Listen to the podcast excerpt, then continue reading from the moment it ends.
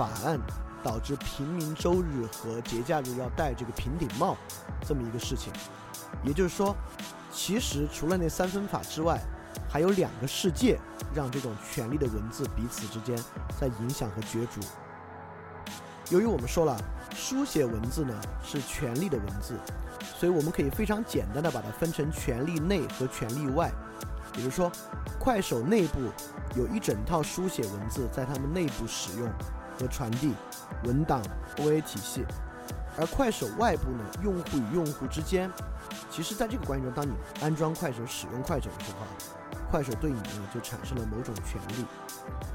呃，而我们平时说的媒介啊，包括报纸啊，包括电台啊、电视啊，我们更多说的不是这个报社的内部，不是这个电视台的内部。而是我们在说，它被普通公众看到的，在权力外的这一层。但今天我这边提的一个非常重要的观点呢，就是如果我们要真的理解媒介啊，我们绝不能仅仅看权力外这一层，我们恰恰要看权力内的这一层是怎么运作的，这个媒介才真正在如何影响。它就像英国的法案，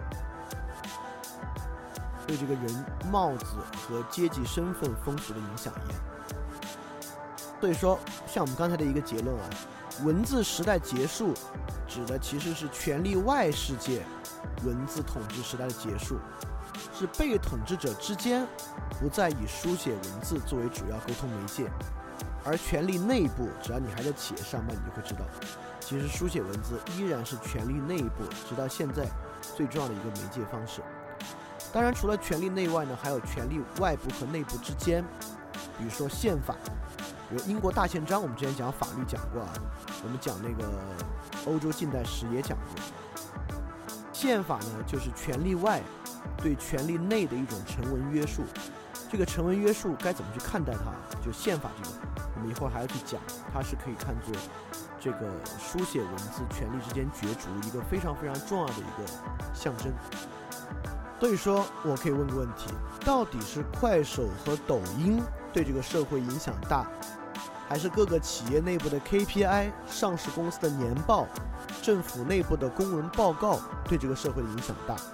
当然，毫无疑问是后者，对吧？所以，如果媒介指的不仅仅是公众日常接触信息的那个媒介，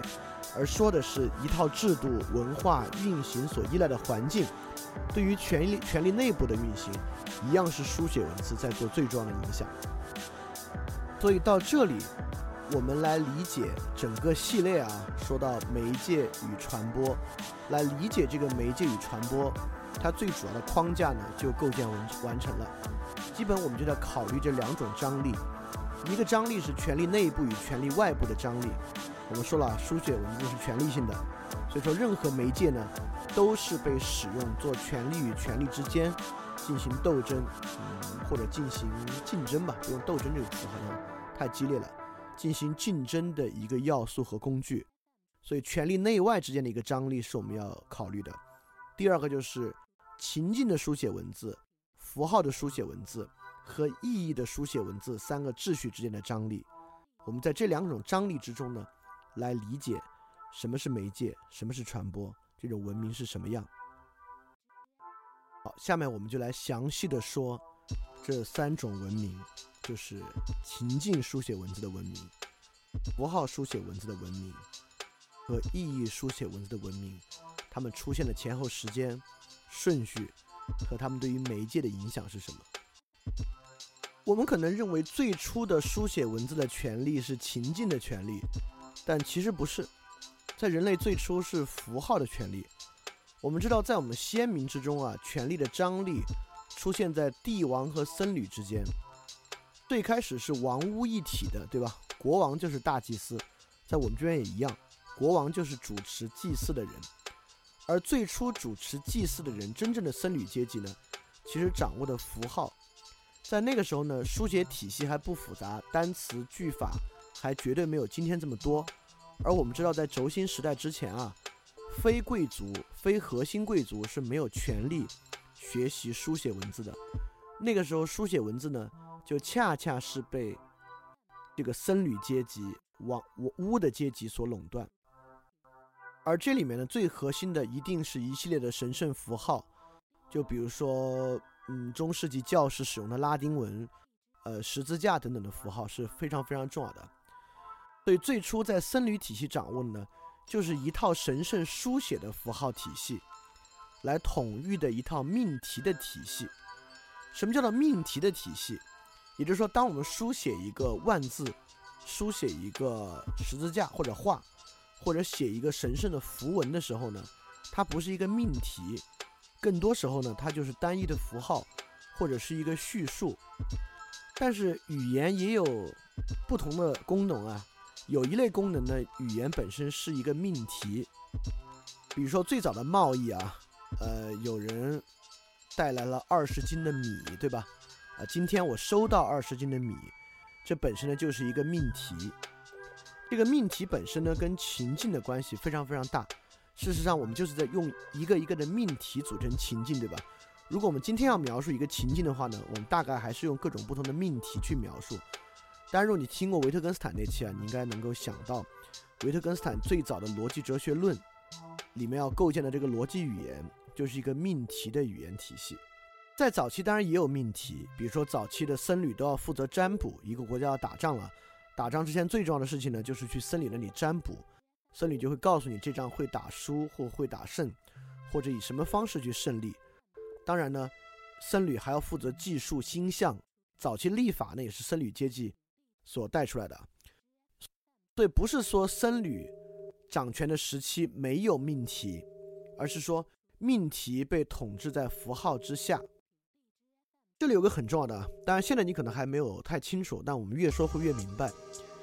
不管是情境的书写文字、符号的书写文字，还是意义的书写文字，不代表它是情境的就没有符号和意义，讲意义的呢就没有情境和符号，不是，而是说它以哪个为最核心。这个你现在可能还没感受到这差距有多大，我们慢慢越说你会越感觉差距大。对这种符号文字的核心呢，是一套礼法。这个，如果你看过犹太教的文本，包括旧约圣经和塔木德，我们这边孔子编的礼等等，你就会知道，这套神圣的符号呢，它是由很多礼的符号构成的，基本上记述的就是这套礼的符号的摆布。在这套礼的符号之外呢，对他们来讲最重要的是天文学、医学和仪式学等等。仪式学就是指类似于呃印度古典哲学里面的有一些流派啊，他所掌握的那种仪式学。更重要的是这些内容。所以在人类最早期的权利形式啊，它是一种符号权利。这个符号权利就是我们之前举那个语言起源例子里面“巫”的权利。它的符号来源于，在所有的命题描述之中，这个符号是一个共相。所以说，符号权利跟宗教的关系非常非常大。大家那会儿还记得我们讲欧洲这个近代史啊，讲过唯名论革命。唯名论革命呢，开始产生一个观念，这个观念呢，认为神是不可知的，是不可测度的。就我们对于所有概念和理性呢，仅仅是知道一个名，它是无实的。所以在这个情况之下呢，走向宗教的神秘主义，走向哲学的，就是呃这个呃经验哲学的虚无主义。在那个时候呢，就很具有这种符号文明的特征。因此，重要的呢是标准的经文。去阅读和，呃，祈祷的方法、经文的方法等等等等的。但我们这边如果有信佛教同学，你应该也能知道，佛教内部还是有一些神圣符号的。虽然佛教可能跟基督教对于神圣性的理解不同，但是它本身也是有一整套具有神秘主义、不完全能用理性所掌握的符号体系构建的。呃，所以绝大部分宗教呢都具有符号文明的特征。呃，这个一会儿我们一旦把三个文明的这个。各自不同的特点展示出来，你能看得更明白这三个的核心差异在哪里。所以在符号书写文明内部呢，我们一样可以按照刚才第二个张力啊，就是权力内外来进行区分。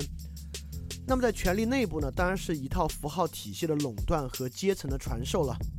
教皇有教皇的符号，枢机主教团有枢机主教团的符号。我这里拿基督教举例子啊，因为基督教可以作为一种一种典型宗教来看待啊，就是它作为典型宗教，它的一些例子我们会好理解一些。对符号之下呢，一样有自己的命题和制度。比如说，我们知道基督教天主教会要开这个所谓的梵蒂冈大公会的，就是在天主教历史之中，如果没记错的话，应该开了二十二次到二十三次。教会本身对于教会组织内部呢，也有教会的宪章。因此，神圣符号体系的内部权力内部，主要是符号体系的垄断和图符号体系阶层的一套传授。而为什么这样的符号对于所有的普通人有效呢？也就是说，符号文明对于普通人，他的权利来源于哪里？来源于符号体系往往指向最根本问题的解决。宗教嘛，就是解决世界上那唯一重要的问题所存在的，对吧？当宗教能够解决世界上那唯一重要的问题呢，因此普通人要服从两个：第一，普通人既要服从这个符号本身的神圣性，也要服从这个符号衍生出来的命题体系。比如说，我举个例子啊，天主教对外呢有十一税这个税制，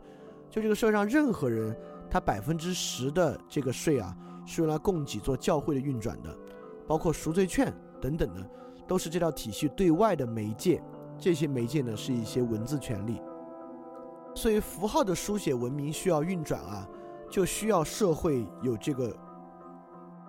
占据核心地位的共识吧，就是我们所有人共识有一个统一的至高的一个东西统一着我们生活的所有，而一旦哪个组织呢，它垄断了这套东西的符号呢，那它就具有权利。所以说，符号文明呢，就是这么一个通过垄断和靠阶层传授这种符号的使用权。在这个基础上衍生出来权利，这个当然，呃，在前现代社会啊，在前现代社会，就一直到我们讲这个欧洲近代史的时候啊，它依然是一个非常重要的争夺。当时王权、君王与教会的争夺，依然可以看作这种符号的文明与情境文明之间的一个争夺。当然，这个争夺发呃发展的时间很长了，在最早期啊，新石器时代结束之后。就有王屋分离，很多别的国家呢，王权跟宗教权呢就产生了分离，包括我们之前口误啊，说这个大卫王也是犹太的人大祭司，但我发现不是，大卫王他就是大卫王，在大卫王的时代呢，他有一个祭司在，说明在旧约时代的这个犹太人里面啊，王和巫就分离了，那我们就要来问了，王权是一种什么样的书写文字权利？那么符号的书写文明啊是有弱点的。恰恰最初为什么君王君巫一体，很多文明的发展都走向了一个几乎必然的道路。除了南美洲的文明，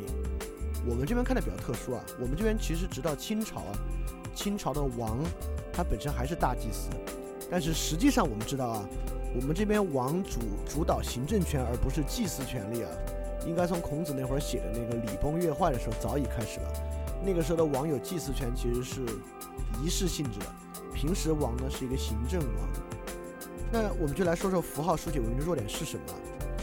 在第一自然这个情境符号意义的三分里面啊，这个符号书写文文字呢，它抓住符号去延展其意义，也就是说它主要是一个符号，这个符号对应的意义是什么呢？可以不必明说，这是一个大家不言自明的共识，也就是说这种权利来源于权利外。对于背后那个意义的共识的力度，就拿天主教举例子比较好啊。当所有的国王和所有的人都认可背后那个以罪和救赎为概念创造意义的时候呢，教皇的权力可以大到控通过绝罚的方式控制一个国家的国王，让神圣罗马帝国的皇帝来向他道歉。当科学革命之后。我们对于神圣意义、对于宗教的共识力度弱了之后呢，这种符号文明的能力，比如今天教皇跟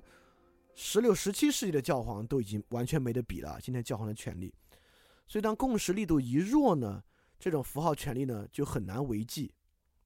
所以说，符号文明必须垄断符号到根本意义的关系才可以。但实际上啊，去垄断这种符号到根本意义的关系是非常困难的。它困难在于两点：第一，生活中明显有很多非神圣化的领域，特别是一些性命攸关的技术性领域，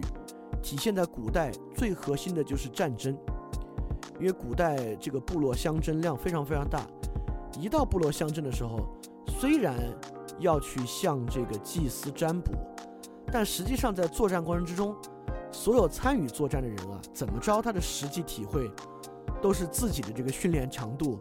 和这个统帅更重要。就比如说古典斯巴达人，在斯巴达人出征之前呢，都会找祭司做占卜。但是，甚至我们看那个，当然那是电影啊，就斯巴达尼那个利奥尼达斯，甚至对祭师呢，对那个祭师阶层、祭司阶层，不好意思啊，原谅我的南方话，祭司阶层本身呢还有矛盾，对吧？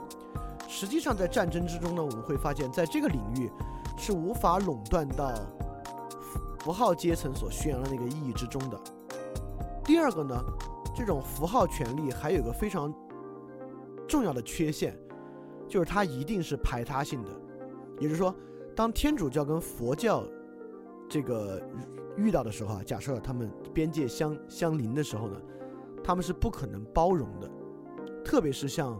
犹太教这种一神宗教，这个一神宗教是没有包容力的，所以他在跨宗教之间啊，几乎不可能有合作的可能性，那就是靠打，要不然传教让他也相信这个，要不然在跨宗教和教派之间的贸易和交流。就无法在这种符号书写文明之下开展，而我们知道很多早期文明啊，特别是处在这个航海为主的文明，包括希腊，包括后来继承古希腊衣钵的古罗马，是有宗教包容政策的，因此必须需要一个符号文明以外的文明，才可以容纳类似于战争和其他情境，包括能够产生跨宗教和教派的合作和交流。而这样的东西呢，就是早期巴比伦文字那边我们看到最多的法典、贸易、税收制度记载的这套行政权。这套行政权呢，其实就是在情境之中以命题的方式进行书写。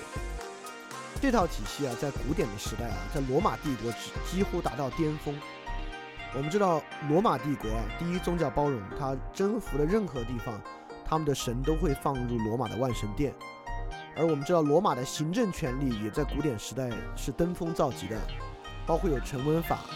有严密的行政组织，有严密的政治体系和条文。因此，抛除一个书写文明，靠规范一个情境的文明，古罗马是一个非常好的例子。这种文明对于权力外呢，就是通过命题，呃，我们可以这么说吧，以文行事。刚才我们说一种，但最终命题呢，就是以文行事。比如说颁布一个税收法令，那么税务官，古罗马的税务官就拿着这个这个成文法令去外面，呃，督促人们，呃，很多时候是逼迫人们按照法典上的方式去执行。因此呢，这个看起来其实是一个非常实际的权利，比符号权利那种以一种共识，而且以终极共识为核心的呢，这种情境之中产生的权利，看起来更符合实用主义的特点。这本身也是真的，记载会产生很强的力量。我这里截了《史记·萧相国世家》，就是萧何，萧何就是刘邦的那个大臣，萧何世家里面的一段。沛公至咸阳，诸将皆征走金帛财物之府分之，何独先入收？秦丞相御史律令图书藏之。沛公为汉王，以何为丞相？项王与诸侯屠烧咸阳而去，汉王所以拒之天下陇塞，户口多少，强弱之处，民所疾苦者，以何惧得秦图书也？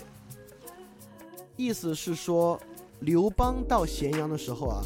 刘邦下面那些将士们呢，就争那个宫殿里的那个金帛财物，只有萧何去到秦朝的这个行政部门啊，把秦朝所有的文字记载全部存下来了。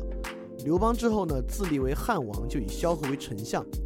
你知道项羽本来刘邦答应项羽不先进咸阳的，但先去了。但项羽与其他诸侯来到咸阳的时候呢，就火烧咸阳，就火烧阿房宫嘛，火烧而去。但是刘邦之所以知道天下的要塞、各个省的户口、各个地方的强弱，就是因为萧何得到了秦的图书。也就是说。比起符号文明那种对于意义的垄断，秦晋书写文明对于这种记载和情境的垄断本身其实是非常有用的，因为它提时反映了第一自然的实际状态，对吧？所有这些记载本身反映了第一自然到底是什么样。这就是为什么在所有成建制、成制度的古典国家，户部那么重要，户籍那么重要，就是因为一种理性文明要做最初的计划，你必须离不开人口的记录，而人口的记录呢，就是这种情境书写文明一个特别重要的部分，就是户部，不管是古罗马还是我们这边政府的都非常重要。一旦行政权掌握了第一自然的实际状态呢，再加上我们刚才讲它的实用主义倾向啊，这种书写文明非常具有建构性，非常能够以实际方式来以各种方法改造第一自然，这个是符号的文明所不可比的。当然，如果我们这么看呢，我们来看中世纪的教皇国，就是天主教教会在最糟糕、最腐朽的那几年啊，特别是他得到一块地成为教皇国之后。它实际上已经是一个掌握情境的文明，而不是一个掌握符号的文明，而或者说它更像是一个掌握情境的文明。所以最早的争斗呢，事实上就是符号与情境之争，僧侣呢与王权之争。僧侣掌握核心的共识，掌握人们都最害怕也最关心的那个东西，但是王权呢，掌握所有主观的现象。掌握一切真正能够驱使这个社会运转起来的主观现象，对情境掌握的不是客观的第一自然啊。我们都说了，第一自然是由社会家庭构成的，从来就没有客观的第一自然。情境掌握的对第一自然描述的所有素材和第一自然的方法，包括户籍啊、税收啊、贸易等等的。所以我们会发发现啊，符号内部呢就是一个共识，情境为了驱策这些主观的现象。内部是有一套规则和奖惩的。最简单的今时今日的例子啊，就是你管理一个销售团队，这个销售团队的管理呢，本身是有一套复杂的情境记录体系，包括你卖的销售的例子，实际卖出去多少，卖出去的价格，签约、回款记录等等等等一系列的这个主观现象构成的。而在主观现象之后呢，情境内部有一套奖惩的规则，来驱使人们。在这个情境之下来 play，也就是说，什么是一个情境？我们之前其实，在那个这公众号文章 Study with 里面讲那个再论人类不平等的起源啊，就上一期我们就在讲什么的情境。一个情境内部一定是有规则的，这就是权力的意味啊。你你能想象不树立规则的权利吗？很难想象，对吧？权力本身来进行管理啊，一定是靠规则的。所以我们可以说。一套情境就是一套规则，当然规则有明面上的规则，也上面潜规则，这就是个更复杂的问题。但这个我们先不管。核心共识可以没有规则，它就是共识，它是一个规律。比如说，有原罪却没有获得救赎的人呢，是要下地狱的。但这个为什么说不是规则呢？是因为你日常生活中没什么，没什么直接去可做的事情，你日常生活中直接做都是间接的事儿。比如说你每天去祷告啊，但这都是间接的，这不是直接获得的。但情境之中的规则呢，都是直接的。比如说户部来登记该怎么登记，比如说税务我该到底该交什么税，贸易的时候呢需要完成什么样的手续和清单，本身是有一套严密的流程或非流程化的规则在其中的。对，慢慢慢慢社会之中产生了两个力量啊，一个力量呢是一套符号体系。维系着所有人的核心共识，它本身呢，也从这个核心共识之中呢获得力量。第二个呢，它掌握着社会一整套主观的现象，在这个主观现象之中呢，它获得实际调配社会资源的这种权利，用它的所有记载、记录和它发明的规则来实际调配。这样的情境之争啊，其实很快在世界上所有的文明，尤其是我们会发现啊。凡是发明了书写文字的文明，很快掌握情境的人，成为了掌握实际权力的人。但是，如果大家知道一些人类学的记载啊，包括如果你知道中国南方一些少数民族，类似苗族啊等等的情况，那些没有发明出书写文字，或者很晚才因为侵略和贸易的关系掌握一套外来书写文字的地方，基本上到现代化之前。还是符号权力为主，在那个地方依然是一套传统的神话或宗教为主，所以我们可以发现，符号权利是口头语言文明慢慢演化过来的一个权利。我们可以说，符号权利的核心就是那个口头语言中最重要的共项符号化了而已。也就是它从一个口头符号变成了一个书写符号，它还是一个比较 primitive，就是一个比较原始的状态的。但真正根植于书写文明，能够很好的开掘与控制书写文字本身所具有的那种建构性力量。我们上次讲的书写文字跟这个口头文字的区别啊，就书写文字本身建构性力量的，是这种情境的文明。这个建构性力量非常强，强到什么地步呢？强到它可以以它的建构和技术去掌握符号的权利。我给大家举个非常有意思的例子，就是亚历山大亚历山大大帝。亚历山大，我们知道亚历山大马其顿是希腊诸邦城邦时代希腊很偏的一个邦，这个邦后来成为一个军事强权，本身文化程度没有特别高，但本身呢是以秦晋统治的。亚历山大征服了很多地方，包括征服了埃及。但我们知道埃及这个地方挺葛的，埃及虽然是发明出了书写文字的。但埃及是一个强烈的符号文化的地方，对，还确实还是埃及真是个别的例子。相传不是相传啊，亚历亚历山大自己说，为了统治埃及啊，亚历山大一个人只身走进了沙漠深处，阿蒙神秘的神殿，进入了沙漠深处的绿洲，神秘的神殿。当他进入神殿之后呢，阿蒙从阴阴影中出来，就阿蒙神。直接从阴影中出来，对亚历亚历山大大帝说话，说：“来，我所生的儿子，你这样爱我，所以我给你拉的王权和荷鲁斯的王权，我给你勇敢，我让你掌握在你足下一切国家和一切宗教，我让你用你的行动把一切民族结合在一起。”对，这是一个埃及神告诉亚历山大：第一，他是他爸，那个神是亚历山大他爸。第二，亚历山大要掌握一切宗教，把一切民族结合在一起，也就是一个埃及神说出了一个很有世界主义的话。这个东西呢，是亚历山大写给自己母亲的信里面披露的，当然，同时也就是 purposely 披露给所有人。所以在亚历山大征服埃及之后呢，他还成为了埃及的法老。所以，当这种书写记载产生之后，甚至一个掌握情境的文明。可以反过来掌握符号，所以我在这里说，在具有成文的、在具有文字的这个文明之中，僧侣最早从口头语言之中继承和创造这种新的书写符号，而君王可以依照统治情境而占据这些符号。在我们这样的国家是一样的啊，就是我们这边秦朝统一了之后呢，秦王就是最大的大祭司，汉武帝也是一样，每个人呢。都能够占据这种符号的权利，所以说呢，这种情境书写文字的文明和及权利和它的权利运行的方法，是一个更接近书写文字本身特征的一个，而符号是接近口语的，因此很快，符号的书写文明呢就显得没有情境书写文明这么强大的力量了。但是，虽然话这么讲，情境。书写文明有更大的力量，更符合书写文字本身的特征。但我们这里需要再多说一点点以符号为媒介的权利。原因是因为，直到今天，在权力外的领域，就是普通人的领域，事实上绝大部分人依然保持一种口头语言的思维模式，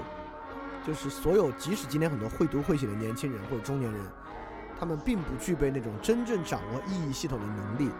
事实上，他们的想法呢，还是以符号作为媒介的一整套想法。这个能够极其在两个例子中很好的表达出来。第一个是国家作为符号的国家主义、民族主义，现在很多人相信；第二个是消费主义之中的品牌及其符号，这都是现代媒介的东西啊。你看，已经有些连接了。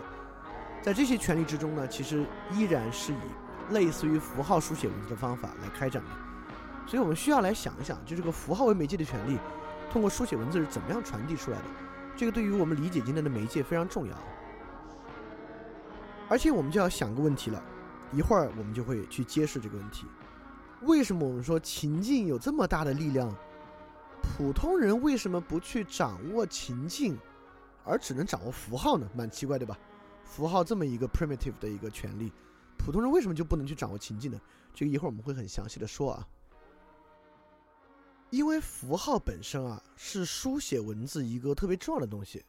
不管是我们这边表意字的每一个字，还是字母文字里面以字母构成的词语和句子，事实上呢都是一个符号，对吧？呃，虽然我们说符号文明比较 primitive，但是直到文艺复兴前后还有文明论革命的那会儿，人们还是重新回到符号的怀抱。所以对于普通人来讲啊，相信符号是特别特别符合我们思维方式一个东西啊，就是符号本身有权利，符号本身有力量，我们还相信星座这种符号，对吧？就符号本身有权利和力量，是一个特别特别容易、特别符合我们大家思维习惯的一个东西啊。所以说，虽然权力体系内部和权力实际的运作是靠情境，但它对外呢依然可以利用符号做统治。事实上，今天的大多数权力呢，依然有很，即使是今天现代权力基本上都是情境权力啊，这些情境权力已经很成熟了，但本身依然保持了非常浓厚的符号特征。比如说，在权力内部，在对内统治呢，会有一个层层嵌套的。符号系统，比如说每个人独有的在这个系统内部掌握着一个符号，最容易理解就是官阶、官职、职级的符号的一个从里到外的占有秩序和对于阶级的发明。那符号对外呢，面向社会有一套话术或纲领或法典来进行统治。那么这里就要说，为什么普通人不能掌握情境了？因为情境反映在权力的外部，就比如说我们日常讨论商品，在商店里买一个商品，去餐厅吃饭，在权力外部啊，情境不体现为法典，也就是说，社会里有这么多餐厅的存在，餐厅存在是自然演化出来的，不是谁颁布了一个法令，要求必须在哪里标准化的方式开餐厅，不是的，但是呢。它是可以在背后有法律推动，对吧？比如很多企业的出现啊，等等，在背背后是可以有书写的法律来推动的。但至少在我们所有人实际在社会中接触到的时候呢，它是自然语言的。我们都说了，自然语言是本能的，是不自知的，是下意识的。也就是说，要求一个普通人，尤其是一个比如说不掌握读写，只掌握听说的普通人。他对于情境是没有分辨能力的，就像很多，嗯，比如说九零后吧，呃，九五后吧，可能是啊，九五后生下来就有手机，就看到手机就会上网，因此对于这样的情境呢，他不分辨，对他来讲这就是第一自然本身，这是自然的，这个自然还可以怎么样呢？那真是要到意义文明才去反思啊！就一会儿我们讲那个会讲到，他并不分辨，他意识到的是什么呢？人能够有意识的，只能意识到符号，就一个情境之中有不同的符号和符号的归属权。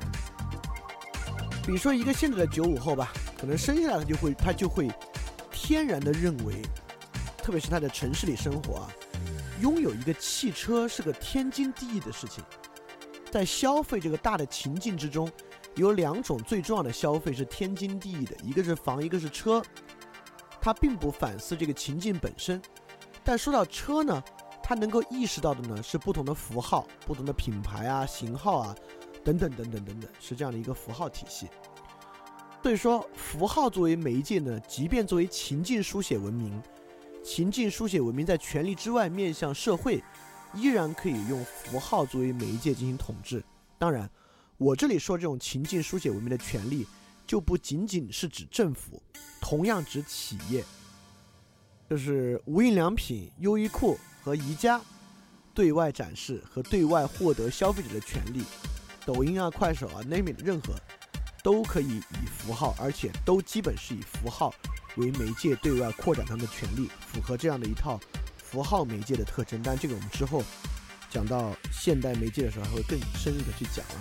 包括讲符号动力学啊、符号交换啊等等，还会去讲这个东西。好，那我们就要想了。有情境式的文明，有符号式的文明。记住啊，这里我们说的都是书写文明啊，也不管口头文明了，我们说的就是有书写的文明，有以情境为核心的，有以符号为核心的。那什么样的东西是以意义为核心的呢？就是第三种权利的兴起。这就是轴心时代。轴心时代首先特点是什么啊？我们都说了，王冠失其学，在希腊也是一样。也就是说，除了过去神圣阶级和贵族阶级掌握读写能力之外，社会上的人掌握了读写能力。社会上的人掌握了读写能力呢，就出现了一堆知识分子。也就是说，这些人会读写，但是不当官儿。当然，后来中国士大夫会读写，基本上就都当官儿，当然也有考考几次考不上了。在社会上给人代笔写状子也是有的啊，帮人写信。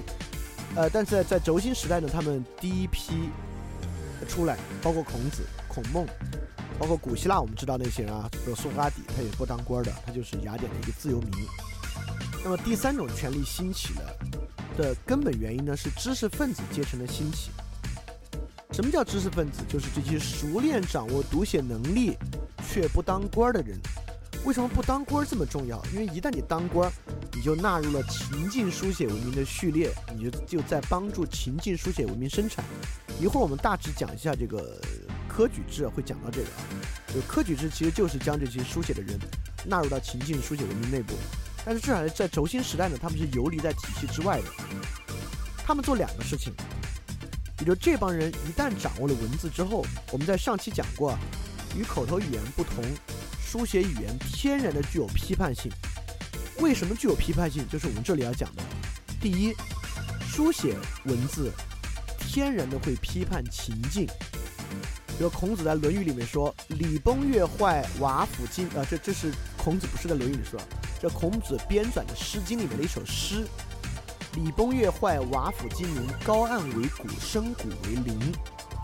也就是说呢，孔子怀疑当下。怀疑他所处的春秋已经不好了，但他为什么怀疑？他为什么可以怀疑春秋呢？因为他掌握的一个更远的传统，这跟文艺复兴是一样的。我管它叫以传统反对传统，这什么意思？文艺复兴的人认为当时的天主教社会环境不好，古罗马和古希腊是好的，对吧？其实对他们的社会来讲，天主教秩序是一种 tradition，是一个传统。他们以更远的传统来反对现在的传统，但人为什么可以掌握更远的传统？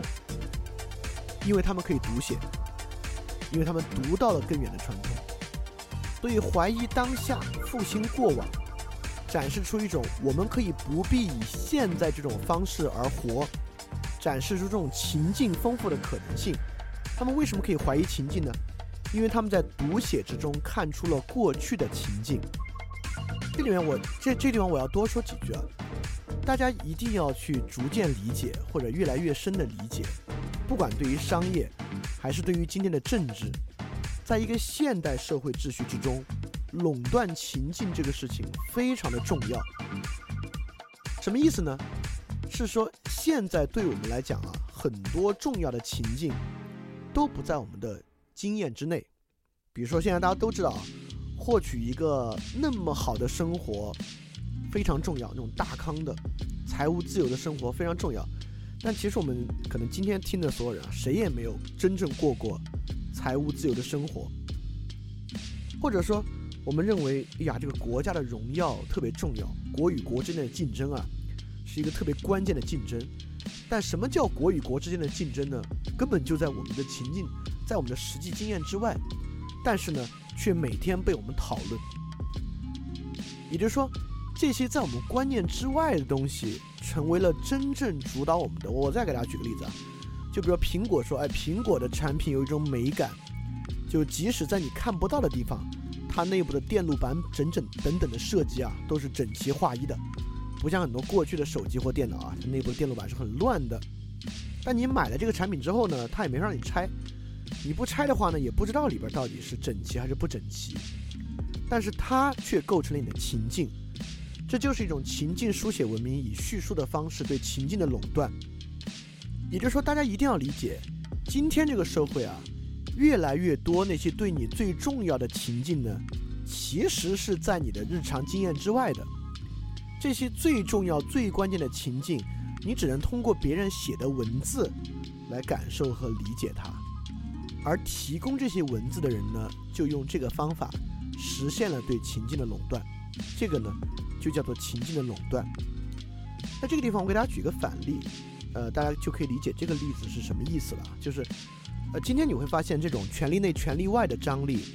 和三种不同的权力情境、符号、意义的张力，能够促使过去很多问题，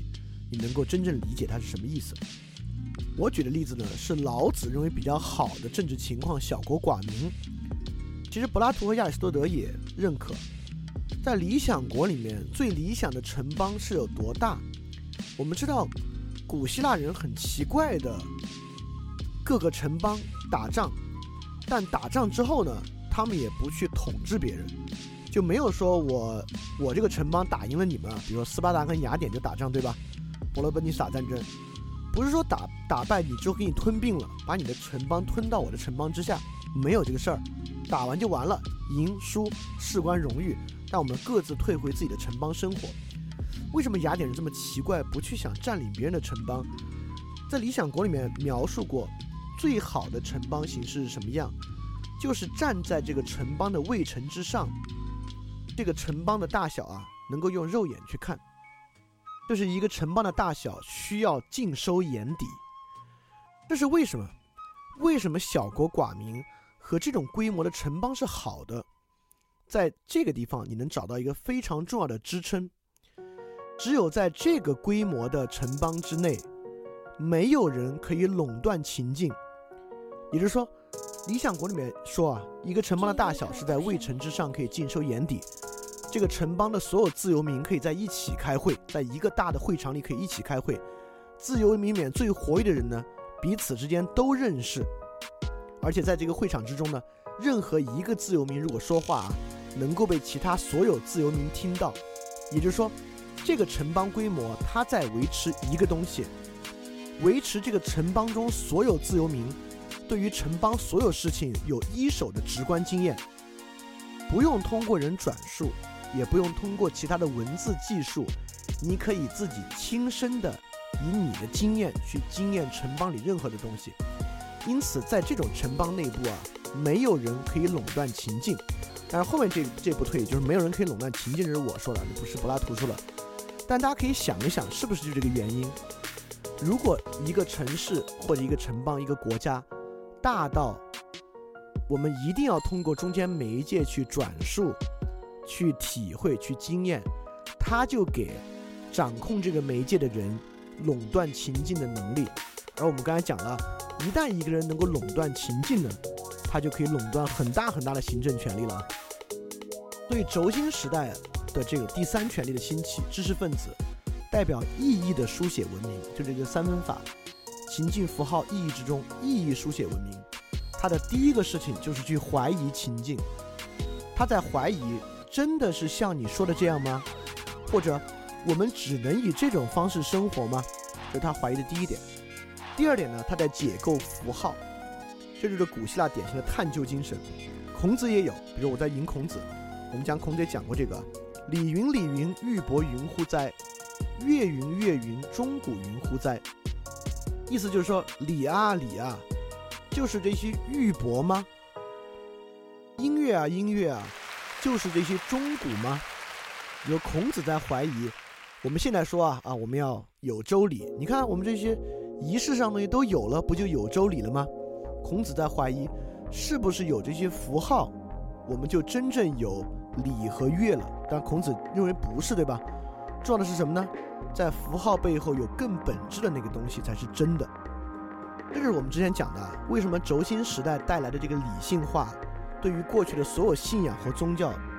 就是从本源上就具有冲击，就是因为我们之前讲的，过去所有宗教是一套符号的书写文明，而这种意义的书写文明。它本质上就会去解构符号和解构过去的逻辑。我们知道，今天“学者”这个词 （scholar），在 “scholar” 最初是来源于古希腊语的词根，这个词根的意思就是批注，就是在原来的书的旁边去做注。我们知道，这 basically 就是孔子干的事情，对吧？孔子给很多书写了注和做了重新的编纂。就是要从这些符号背后去发现更本质的、真正的那个东西。对意义的书写文明，天然的就带有这种批判性和解构性，他会去怀疑情境，去解构符号。所以我们会发现，意义的书写文明啊，本身就对原来的两种权利都构成了很大的冲击。而我们之前也讲过啊，我们讲我们讲语言的起源就讲过。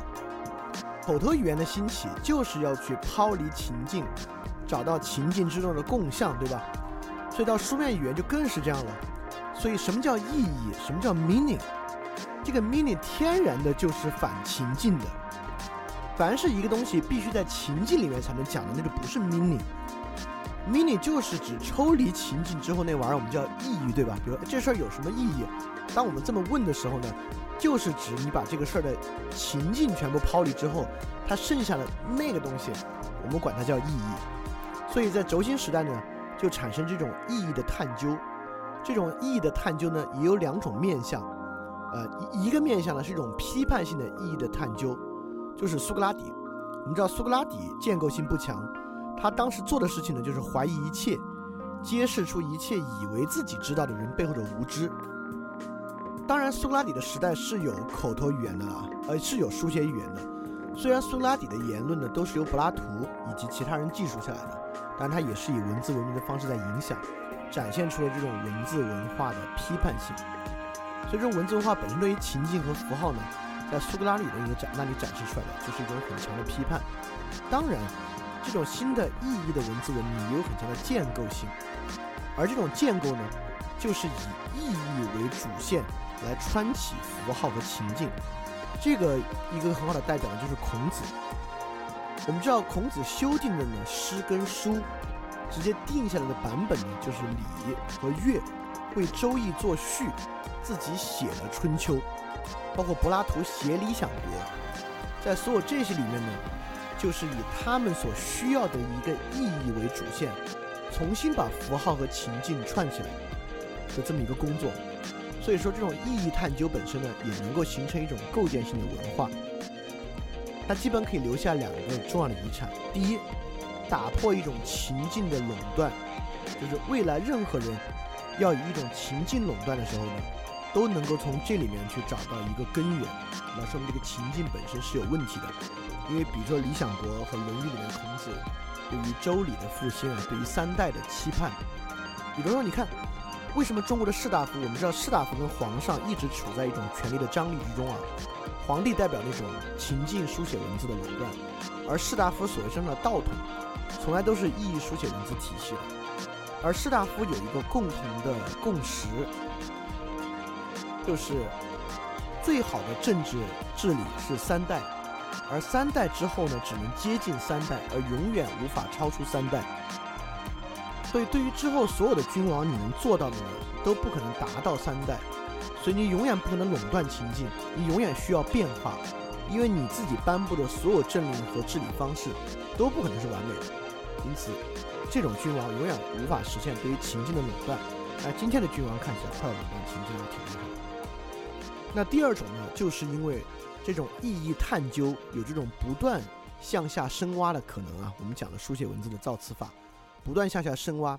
因此呢，建立对于对于符号的批判性思维，这东西，如果你之前听过我们的那个欧洲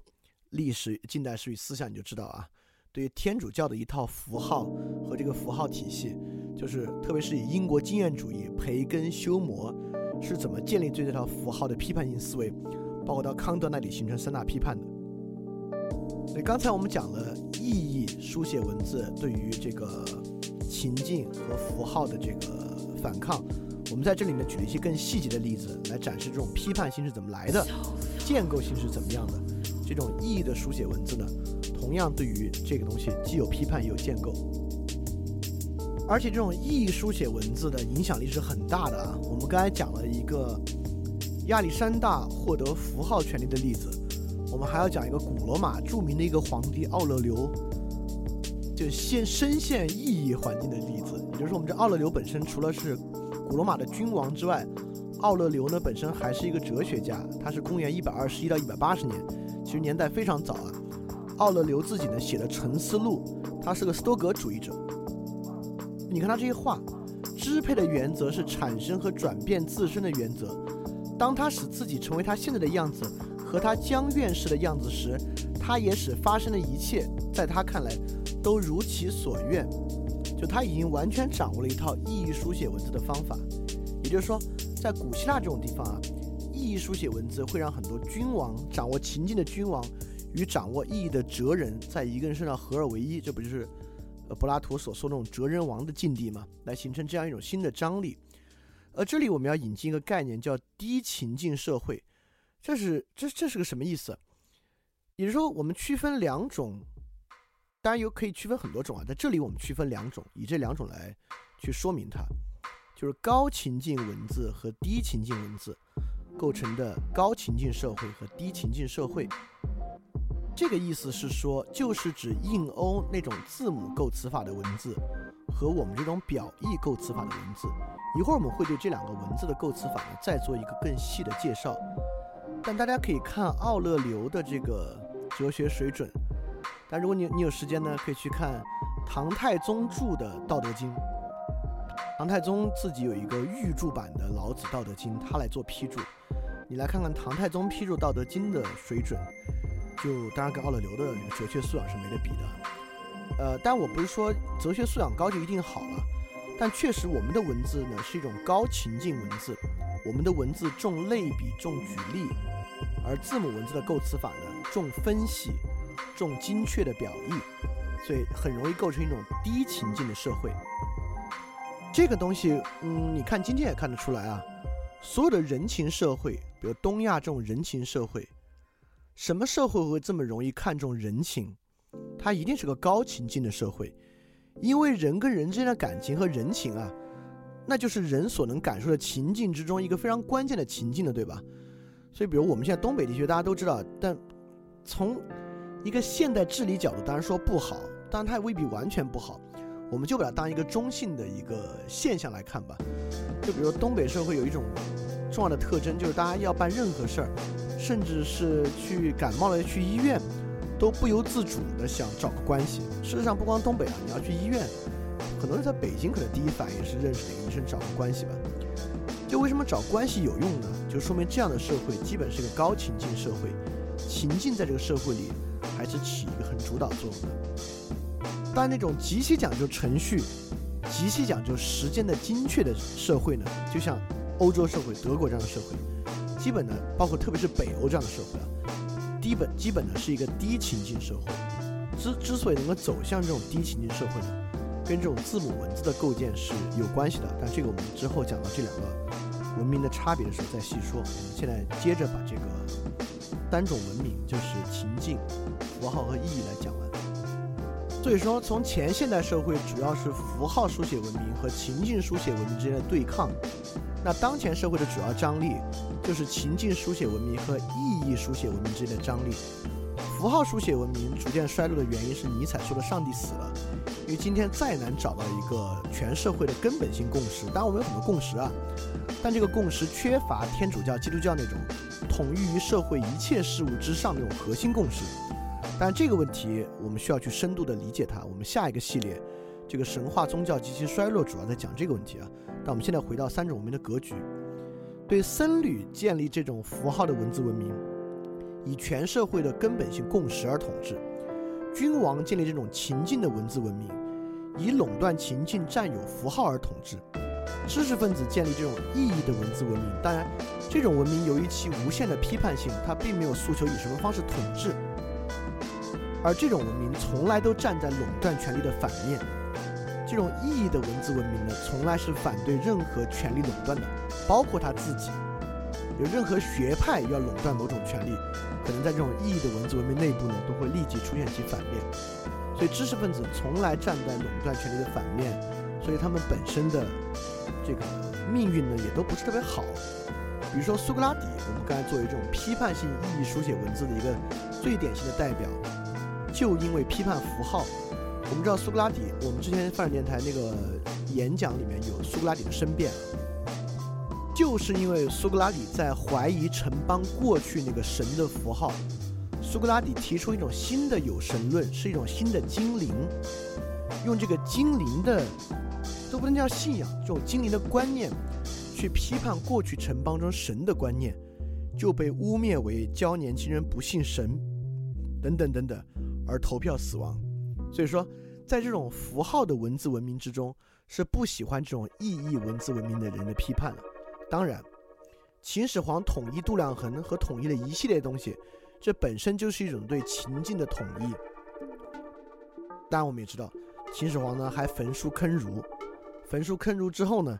也就是在统一情境之后，来打破这种意义的文字文明对他自己的治理方法所进行的冲击。我们知道，历代君王都在修订中国的古书啊，其中孔子删的少，孟子删的多，就是孟子作为一种意义的文字文明构建。对于很多君王，包括孟子强的民本主义思想啊，形成很大的冲击。所以历代君王对于孟子的学说和孟子书籍本身都有很强的这个删除，就是孟子的在这个呃这个科举考试之中的比重啊是一降再降，一降再降。所以我们说到科举考试了，就是一个重要的。呃，西方跟东方的这个知识分子阶层很不一样。由于西方一直没有一个超级大一统的帝国，你可以想象，在孔子的年代，在鲁国做官做不了，去赵国做官，去韩国做官，可以选的。欧洲也一样。就我们之前说啊，就是比康德年代稍早、黑格尔年代稍晚的那位哲学家，他在德国呢被禁了，没事儿，圣彼得堡聘他，瑞典聘他，最后又被德国再聘，对吧？在这个环境之下呢，知识分子只要有选择。可以保持一定的独立性，我不可以在这里做官就去那边做官。但中国形成大一统帝国之后呢，确实出现了一个比较不好的情况，就在中国大一统帝国内部呢，再没有独立的知识分子了。因为过去在春秋战国时代你还有的选，嗯，不在这就在那儿。但秦朝统一之后呢，中国知识分子开始没得选了，就你要么在这个朝廷当官，要么别当官，别当官对知识分子就没法施展这个影响力啊。但欧洲知识分子也是到这个印刷术出现之后，才有这个做游离于政治之外的独立学者的身份的。但我们知道，我们这边发明印刷术早啊，但是像欧洲那样商用、规模化使用比较晚得多。对独立的知识分子阶级啊，呃，是在文明发展过程中需要靠天时地利人和才养得出来的。也只有养得出来呢，才可以形成这种独立的知识分子的意义的文字文明阶层。能够与情境来对立，这里我们就要说到我们最初那个大宪章了。什么是大宪章？英国为什么有大宪章？就是除了贵族以外，包括很多贵族啊，对于王权的一个制衡。因为国王是垄断情境的，不过不光垄断，他还可以任意的调配情境。就英国当时就是打仗嘛，随便打就是随胡胡收税，随意收税，所以外面的人呢就认为。所有社会上知识分子，包括贵族知识分子，会认为需要有一种方式，在所有情境之上有一个意义的标准。就是我们不谈情境，有一些意义是必须要去保全的。当然，保全意义更像是法国大革命的宪章啊，就英国当时大宪章，呃，更多的是对一些情境的实际的约束，包括英国国王收税要走什么程序啊，等等等等的。但现在的宪政本身呢，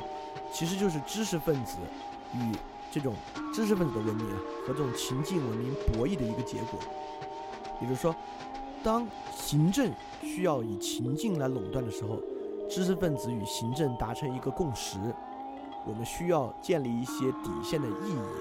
不管什么情境都必须保全这些意义。所以，宪政和法治呢？其实就是这种第三种意义的文字文明和第二种情境的文字文明博弈的一个结果。但是，如果一个国家没有完好的第三层意义的文字文明阶层，这个国家就不太可能走上宪政法治的道路。真正的宪政法治啊！但由于我还想长期来来来来传授这些知识和想法，所以我还是把握好分寸，我就不接着往下说了啊。OK，西方呢，由于是一种低情境文字的。传统就字母文字啊，所以西方是有意义文明的基础的。就西方虽然有王政，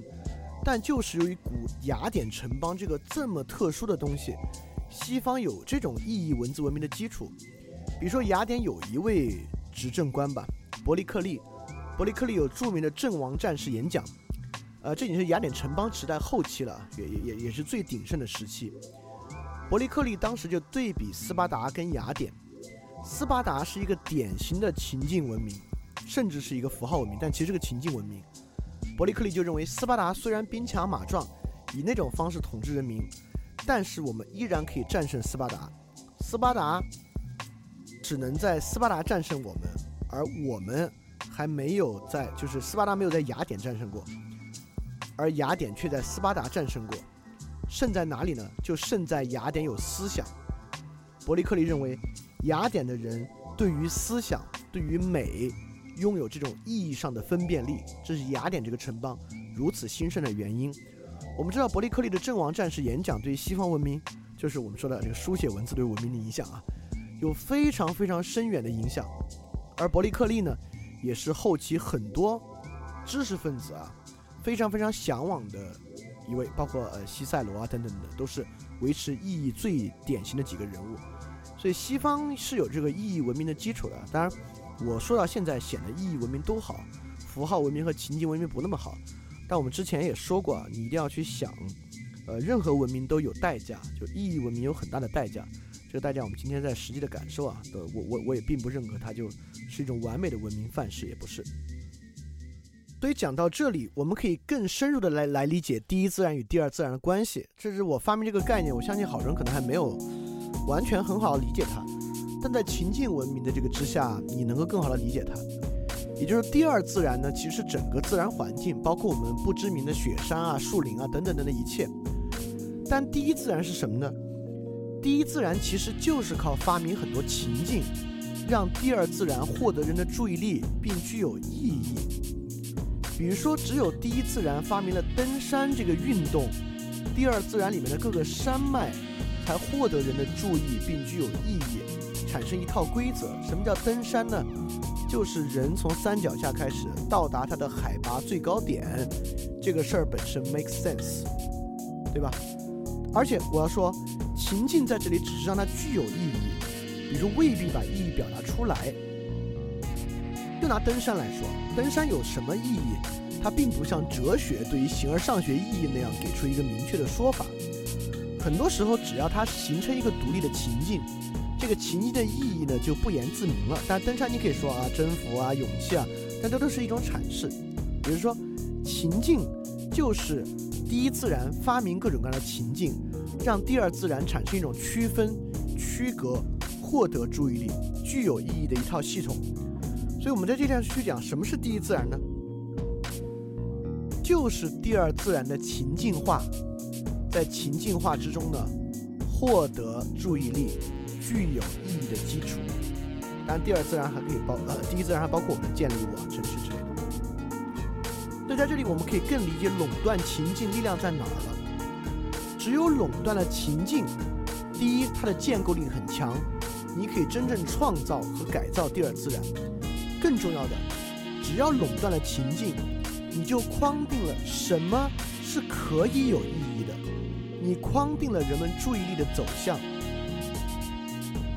也就是说，什么才是可以有意义的这个事儿特别重要。当人们只能关注某一个领域的时候，而我们知道很多领域啊，其意义是有限的。就比如说钱、商品社会吧，商品社会这个情境。呃，我们可以说，商品社会这种计量的情境必然是功利主义的，可以这么说吧，必然是功利主义和实用主义的。当一种商业和行政一起垄断了这个情境，并且剔除了其他情境之后，它自然就排除了价值这种意义，它就不可能存在。就是这种垄断的情境，就让价值的土壤就没有了，这就是个必然性。所以说，垄断情境的力量在哪儿呢？通过第一自然和第二自然呢，这个我们也能够获得一个更好的认知。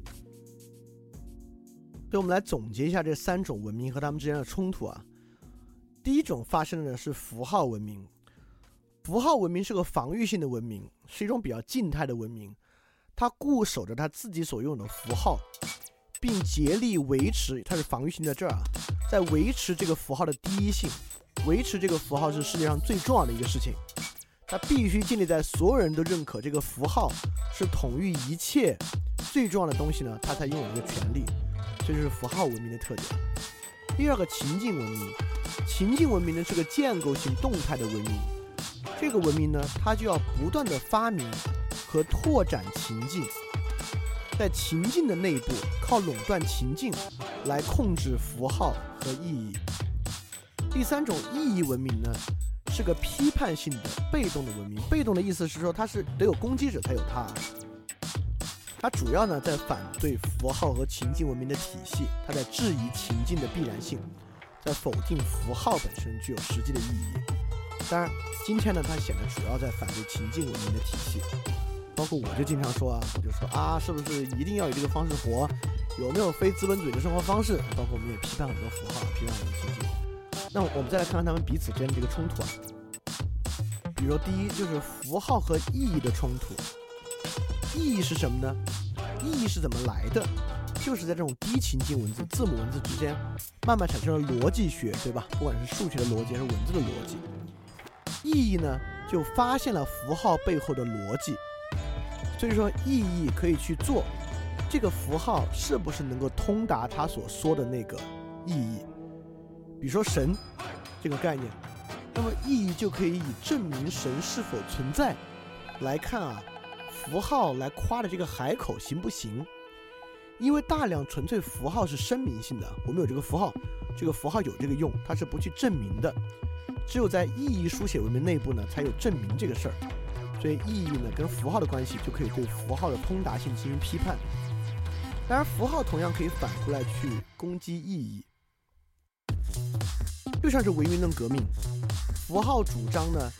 意义系统靠推论啊是获得不了真理的，sometimes 也是有效的。就是我自己不是完全反对任何神秘主义，我我们现在先先先先就这么来看，就符号会主张意义是不可能真正知道终极真理的，因此呢自己是为实的。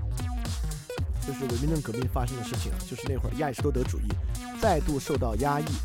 认为这种理性方式不可能通达神的智慧。只有通过仪式和神秘主义可以通达神的智慧，这是符号对于意义的一个反对方式。那符号跟情境呢？这就像是中世纪天主教教会跟国家的冲突。符号主张自己才真正具有意义，情境是没有意义的。所以在中世纪，经常有天主教教会劝人们放弃世俗生活，走到寺院秩序中来，就是要让人们脱离。行政的那套情境，来走向他们所垄断这个符号之下的那个标准情境啊，所以他会主张自己才具有真的意义，而你们日常的情境呢是没有用的。而情境对符号呢，是把符号纳入到自己的一个情境之下，就像我们在欧洲近代史那个讲的，英国建立圣公会，就是要脱离天主教的这个符号，我建立我的一个新符号，但这个符号呢是我垄断的一个情境，就是英国国教。是一个新的宗教情境，这个情境之下呢，符号是国王垄断的，国王既是英国的王，也是英国国教的教宗，也不能叫教宗啊，嗯，他们他们不管它叫教宗，英国国教的宗教领袖吧，也是宗教领袖。因此，情境的方法呢，就是自己构建一个跟符号对应的情境，并且自己去控制它。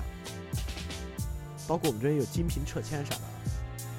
那意义跟情境呢？也就是说，情境当然对意义有个最好的反对啊，情境就靠来垄断，只有这个情境才才有意义。有两种方式啊，一种是情境行政或商业开动自己的宣传机器，导致这种情境在社会上声量最大。第二，就像我们讲这个欧洲近代史也讲过啊，任何欧洲政府的那个时候都有都有审查，图书出版审查，靠删除和禁止的方式。孔子的修订也是一样，之后对孟子的修订也是一样。靠有一些情境不许谈，不能谈，来垄断情境，这样，那么意义呢？当然是就是意义的文明对情境的反对也非常正常，就是核心是意义，一切情境背后有什么意义？只有通过批判哲学的审判，批判哲学的分辨之后，就是 critical thinking，分辨之后呢，才能够确定这个情境真的是有价值的。好，这里我们要简单的做个东西方的对比了，就是高情境和低情境的书写文字，呃，主要就体现在曲折语和孤立语的区别，这是个语言学概念。啊，我我们呃，这当然曲折语和孤立语有很多很多的意涵啊，我们我们主要关注构词法。孤立语就是汉语，汉语是一种典型的孤立语。就汉语的词汇呢，没有词形的变化，词形的变化，一会儿我们看英语啊，就是一个词可以用前缀、后缀和中间中间的很多变化，导致一个词变成名词变动词，动词变名词，等等等等，时态变化等等等等。啊，当然汉语呢就要靠严格的词序，比如人吃狗，狗吃人就很不一样，就要靠了啊，我看了什么等等等等，靠这些靠这些词汇来构建出一个实际的意义。呃，我们重重点关注构词法。那作为孤立语的词汇呢，它的复合词多，派生词少。一会儿复合词和派生词我们再详细的说啊，这是构词法的区别。那曲折语呢，就是所有的印欧语，就印欧语在这个字母之下基本上都是曲折语，它有很丰富的词形变化，它主要的构词法呢是靠词根。然后我们上次说了，那个最古老的那个文字呢是粘着语。呃，我们就可以就可以简单多说说粘着语跟曲折语的区别是啥？粘着语的意思是说，这么说吧，曲折语可以在前中后都可以构成新词，比如说 stop，后面加 able 可以变成 stoppable，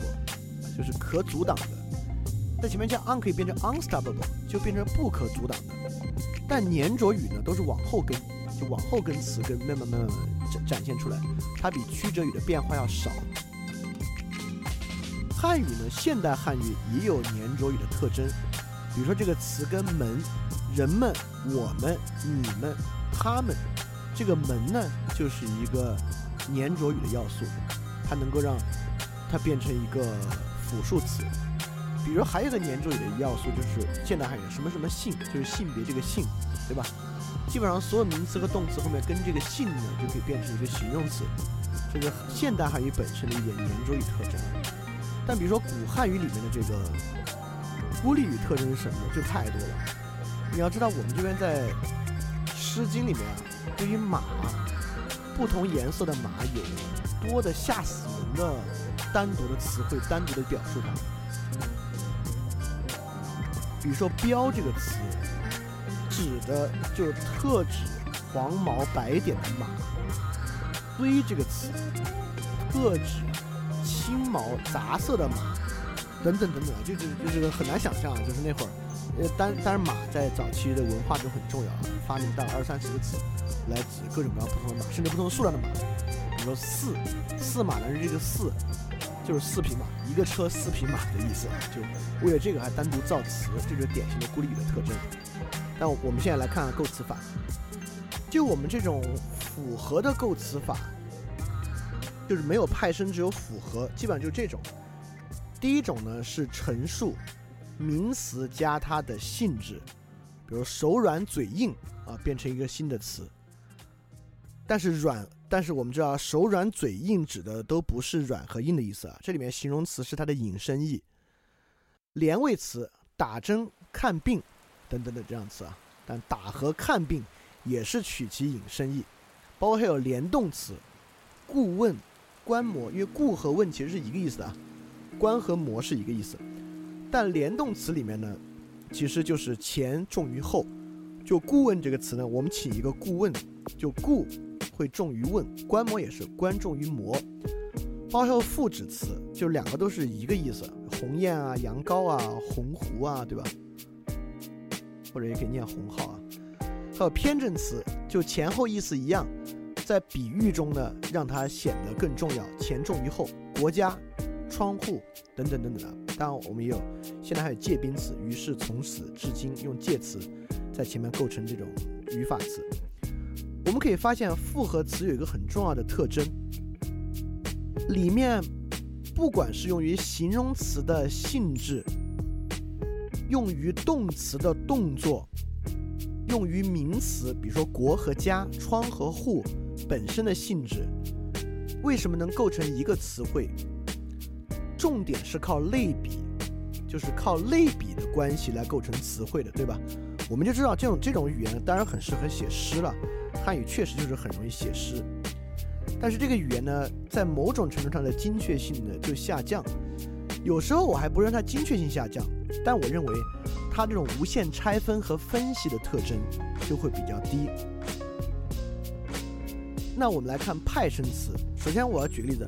派生这个词本身，derivative，derivative 除了在词汇里面表示派生，它跟数学里面微积分的微分这个词还是一个意思。微分这个词也是 derivative，就是求导。但什么是数学的求导和微分呢？其实就是让一个不可表述的东西获得表述力。派生，我们可以想象，就是让一个在原来的系统里面不可表述的东西呢获得表述。包括下面一系列派生词，我们会发现，比如说 co，co-worker，呃，coherence 这样的词，它就表示一个聚拢的关系，对吧？当然，里面有很多表示相反关系，我们都知道，什么 dis，on 之类的。还有表述之前的关系，就是 x。说 ex girlfriend 啊，类似这样的词汇，还有使动词，比如说 able 变成 enable 等等等等的，就我就我就不举更多例子了。我们知道派生词的前后词缀都具有这样的特征。如果康德那期你听过的话，你知道康德的范畴表、量的范畴、质的范畴、关系范畴等等等等，你就会发现派生词的词缀。某种程度上，跟康德范畴表里面的那的范畴非常像，而我们知道范畴呢，确实是我们先天对世界进行理性认识的方法，也就是说派生词确实有助于我们对世界进行要么归纳，要么细分，比我们这种复合词用类比的方式呢就要好得多。所以大家如果在想到前面我们举那个法典的例子啊，就是古罗马的十二铜表法。与宋朝回溯唐朝法律，就能看出，一个派生词体系呢，可以很简短的以高度归纳的方式形成一个表述，但我们这边呢，必须以类比举例的方式形成表述。这就是为什么我们的古文里面基本上都靠讲故事、靠举例说明道理，而西方哲学，比如说奥勒留的《沉思录》，靠论理、靠抽象推理形成道理。当然。也不是说谁高谁低啊，他们确实在很多功能上各有千秋，但是在构成意义这个事情之上，派生词、字母文字这种低情境呢，确实要更优于我们这种高情境复合词为主的这种语言系统。因此，在两边文明之上呢，走了一个相当相当不同的道路。对，就像我们举的最老的例子最老的例子啊，在两边文明的最初，就是那边的克里特迈锡尼文明和我们这边商朝文明的时候呢，它还多半是一个情境符号文明。但在两边的轴心时代，就是城邦时代和春秋战国时期呢，它都像是一个意义文明，就是以意义为主来进行统一的文明。比如说，这个意义文明在西方啊，罗马共和国时期，其实就是奥勒留前后的时期，还是一个很好的意义文明的时代。但在我们这边秦朝呢，焚书坑儒之后呢，就已经走向一个强情境文明了。但是罗马进入王政时代呢，其实也是一个情境文明。当然，日耳曼灭西罗马帝国之后呢，日耳曼人连话都不怎么会，就连书写文字都不怎么会，他们这边构成就是用低档次的情境文明，就是封建制那种的。那么，意义文明在欧洲呢，经历了一个兴起。这个兴起就是十一世纪经验哲学兴起的时候，意义文明经过亚里士多德主义再次兴起。而我们之前听过啊，到启蒙时代，文艺复兴之后的启蒙时代，我们当时都能感觉到吧？现在如果回想的话，就是意义文明与情境文明角角逐的时候了。就意义文明开始与情境文明角逐，开始产生现代的宪政国家和现代观念，等等等等。直到科学革命之后呢，情境文明占了上风。一会儿我们会讲科学跟情境文明的关系是什么，我们把它放到这个张力体系来看。而我们这边呢，自从秦始皇焚书坑儒之后，我们的意义文明就基本上没有建立起来。只有到清末，我们借翻译和五四运动，外来的意义文明开始与本土的情境文明产生角力。但直到现在，现在我们是一种什么样的文明？你可以自己去想一想。对，在高情境文字与低情境文字之下，这个文明的发展是不一样的。两边都经历了情境文明打败意义文明的时候，但为什么在他们那边意义文明容易卷土重来，容易被复兴起来，而在我们这边复兴意义文明或者重塑意义文明，得靠白话文运动，得靠改造自己的文字，得靠用这个文字去翻译别人意义文字一套体系，才能真正构建起来。其实比较说明问题。当然，这也说明了为什么我们一贯以来啊，中国古代的君王国家都是外儒内法，因为法家是最适合巩固秦晋文明的，对吧？我们讲了，秦晋内部是一套秦晋内部的规则，而法家呢就是一套严密的奖惩体系。所以法家其实是最契合这个秦晋文明的一种中国的思潮。那这里还是在广义上说啊，而且我们刚才说了，除了情境、符号、意义的张力之外，还有权力内与权力外的张力。所以现在我们来各自来看看他们跟权力外的关系是什么样。符号文明呢以符号统治，在权力之外呢，权力之外的人需要相信单极化的第一自然。我举了两个例子，第一的是一些蒙昧的先民，第二个呢是现在很多失去世俗兴趣的大老板，就挺有钱之后，这种世俗情境对他丧失吸引力了，他就开始求佛问道了。这种人蛮多的，但一旦进入求佛问道之后呢，他们就很容易就成为一个上师的门徒，或者成为以居士吧，他们好像这么叫啊，居士。这个情况之下呢，就能够在符号文明之下被统治。有对他们来讲呢，重要的就是当权者有这个权利的人，通过符号掌握的这个重要的单极，就能够对他们形成一个控制。当然，这个我得说一下，呃，这一会儿说完。我们说情境文化说，那情境文明呢是以情境统治，被统治者权力外的人需要相信自己必须活在这个情境之中，就必须 play the game。比如我举了三种啊。一个是消费主义情境，一个是国家主义，一个是世俗主义。对当权者呢，需要实际的掌握情境的技术与制造。当当权者掌握这种情境的技术和制造之后呢，只要你相信自己没得选择，必然的活在一个情境之中，你就会去 follow 这个情境内部的一些规则和 rule，去 play the rule。那第三个意义文明呢，是以理性统治，就是这里面呢，就像康德的启蒙一样，就我我们我举举例子，这里的人呢，就是康德指被启蒙之后的人，他相信意义的本真性。那这样的人呢，他需要相信通达意义的手段和一整套理性方法。这样的人呢，就可以去反对情境和符号。所以我们可以回想我们之前说的欧洲近代史。其实就是情境利用意义杀死了符号的过程，这是什么意思啊？马丁路德的新教改革本身是对于基督教传统的符号文明主义的一个批判，对吧？用一套新的推理式的方法去替代原有的符号方法，但这方我们知道啊，它被德国的贵族利用来建立新的秩序了，所以最后是情境得利。英国改革也一样，英国建立圣公会。本来也是响应这个宗教改革啊，去破除天主教传统一种纯粹符号文明的方法，但实际上最后呢是情境得利，所以欧洲近代史基本上就是情境利用意义杀死符号文明的过程，而尼采讲的上帝死了，其实就是符号文明的彻底衰落，因为上帝死了，我们这种单极化的第一自然就不可能了啊，这个价值必然走向某种多元，那现在也并不多元，但它不是具有第一性的一种。价值和意义，所以单极化的第一自然。所以说，当上帝死了之后呢，符号文明彻底衰落，在今天呢，就体现为情境文明的大统一的时代。就现在，情境文明大踏步的发展。但情境文明为什么可以大踏步的发展？我们刚才说了，是工业革命。那我们就要在这种张力之下看待科学，来看为什么科学促进情境。因为我们知道科学来源于哲学，科学就是自然哲学慢慢被区分出来的。哲学是标准的意义文明产物，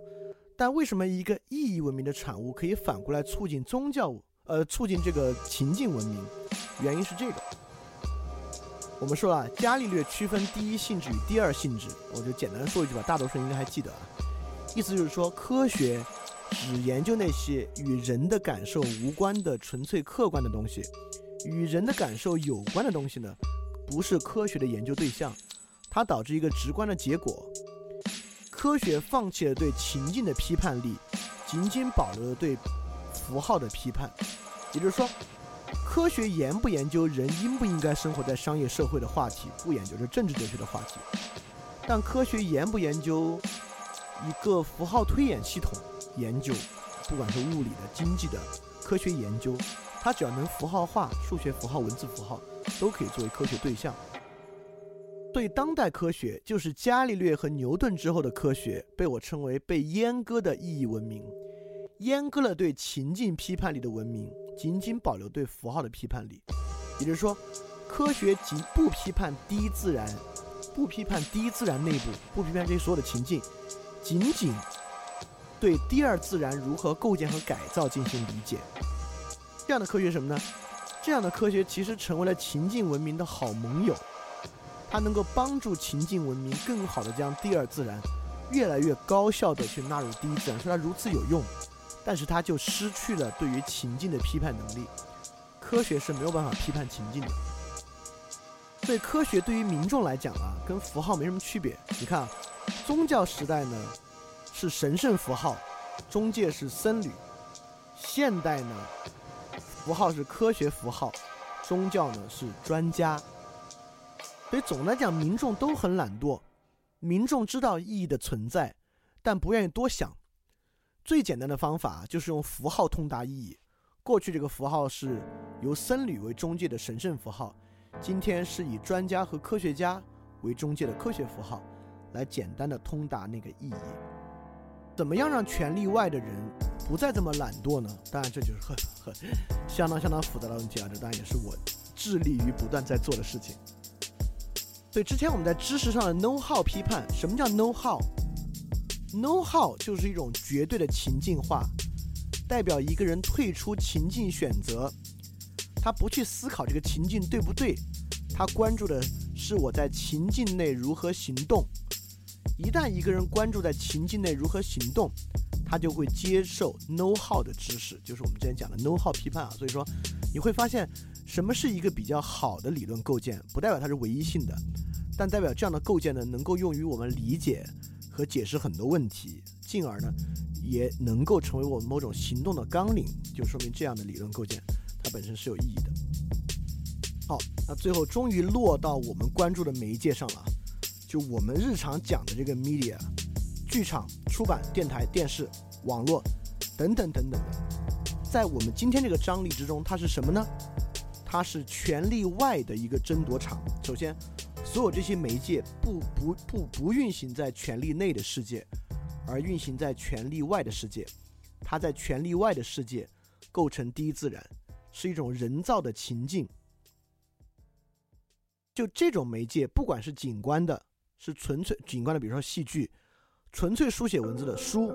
口头语言的电台，景观加文字的电影等等的呢。不管它外在形式什么，我们刚才讲了，它背后一定是书写文字在背后构建和支撑的规章制度、剧本、呃产品文档等等等等等等的。但它本身呢可以有嵌套嵌套结构，比如说抖音和快手，虽然其内部构建的是书写文字的，但外部呢所谓 UGC（User Generate Content） 这种新的互联网媒介，事实上就是用户可以做二次创造。用户的二次创造可以是纯粹口头语言的啊，比如说现在各抖音和这些，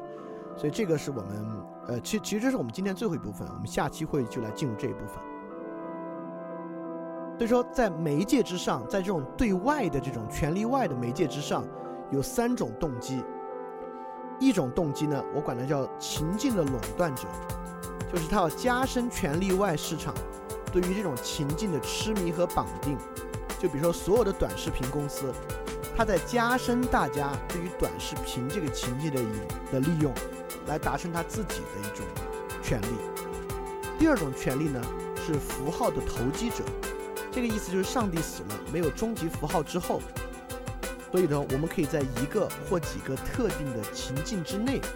来诉求自己的符号是这个情境的终极符号，比如说宜家之于家具，星巴克之于咖啡。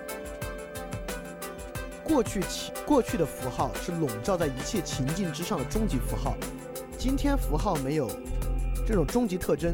但它依然可以运行在一个或几个特定情境之内，形成这样一个第三类呢，我管它叫意义的争辩者，来批判情境、批判符号，来传达这个批判力。所以说，在外界的媒介之上，我们几乎可以把所有媒介内容划分为这三种内容和平台。有些是情境的垄断者，有些是符号的投投投机者，有一些呢是意义的争辩者。所以说，这个呢就会形成我们接下来继续去进一步论述的。当然，还有个很特殊的，就过去有很多媒介，包括剧场啊、出版、电台、电视。但互联网是一种很特殊的媒介，互联网是没有第二自然的纯第一自然，这是什么意思？就类似互联网和动画片这样的，它是发明出来的场合就是情境本身，它不需要取材于第二自然，树啊、山啊，当然你也可以坐在游戏里，但这是个映射关系了，你可以完全构建一个虚拟的、纯粹第一自然的情境，所以这也是它很特殊的一点。好，简单来回溯一下我们今天的，我们今天讲了。如果说最重要的去讲呢，就是我们今天叙述了，一定要在两个张力内部去理解媒介和传播。第一个张力是由于书写文字是一种权力文字，所以它天然具有权力内和权力外两套世界，这两套世界呢构成一个张力。第二个呢，由于第一自然的构成结构是情境、符号、意义，因此书写文字有偏情境的、偏符号的、偏意义的。他们三个呢，又构成一个权力竞争或者斗争的一种张力，因此在这两个张力之下呢，能够供我们来理解媒介和传播的话题，就是因为一定要永远抓住一个问题，就是书写文字支撑的媒介一定是权力敏感的。好，今天又是这个系统，我们往前推一步啊，从从之前的语言的起源到书写文字与口头文字的区别。到我们今天把书写文字再拿出来再做细分，构成这么一个系统，这个呢就基本上已经完成了我们来理解媒介的所有外面的框架了。所以下期呢我们就一步跳到今天的这个媒体环境，我们来用这个两个张力的方法和我们今天叙述的所有东西，来对今天的媒体环境和它的构成做一个了解。呃，当然这是站在这个媒介的基础之上啊，就真正我们完全去讲这个文化怎么形成的。还是要等今年那个最大的节目，就是我们个人主义平民社会。所以其实今天这个节目，呃，就是媒介与传播和之后我们要讲的神话和宗教及其衰落，呃，我们都是在为了最终的那个大节目在做一些准备。就我们先把呃外部权力和观念上最重要两块讲了，我们再最后回到历史去看个人主义平民社会怎么形成的。去深刻的理解这个文化本身的特点，它就会容易得多。所以说，那今天我们就到这里，那我们下下周再见。因为现在我们是，呃，一周音频一周视频，一周音频一周视频这么来做。那非常感谢大家，我们下周我们下下周再回来来听这个媒介与传播四。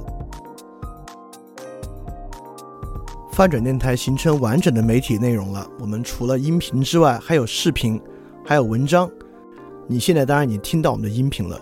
如果你要观看我们的视频节目，在海外请 YouTube 搜索“翻转电台”，在国内可以在哔哩哔哩上搜索“翻转电台”，就可以找到我们的视频节目。视频节目呢，同样是每半个月推出一期。当然，我们还在 StudyWith 的公众号提供文章内容，你可以微信公众号搜索 “StudyWith”，中间没有空格，就可以找到我们的文章。希望你可以享受我们提供的内容，谢谢。如果你喜欢我们的节目，也欢迎你点赞，把它推荐给你的朋友，或者为我们捐赠，能够让我们更专注的做这个事情。谢谢你。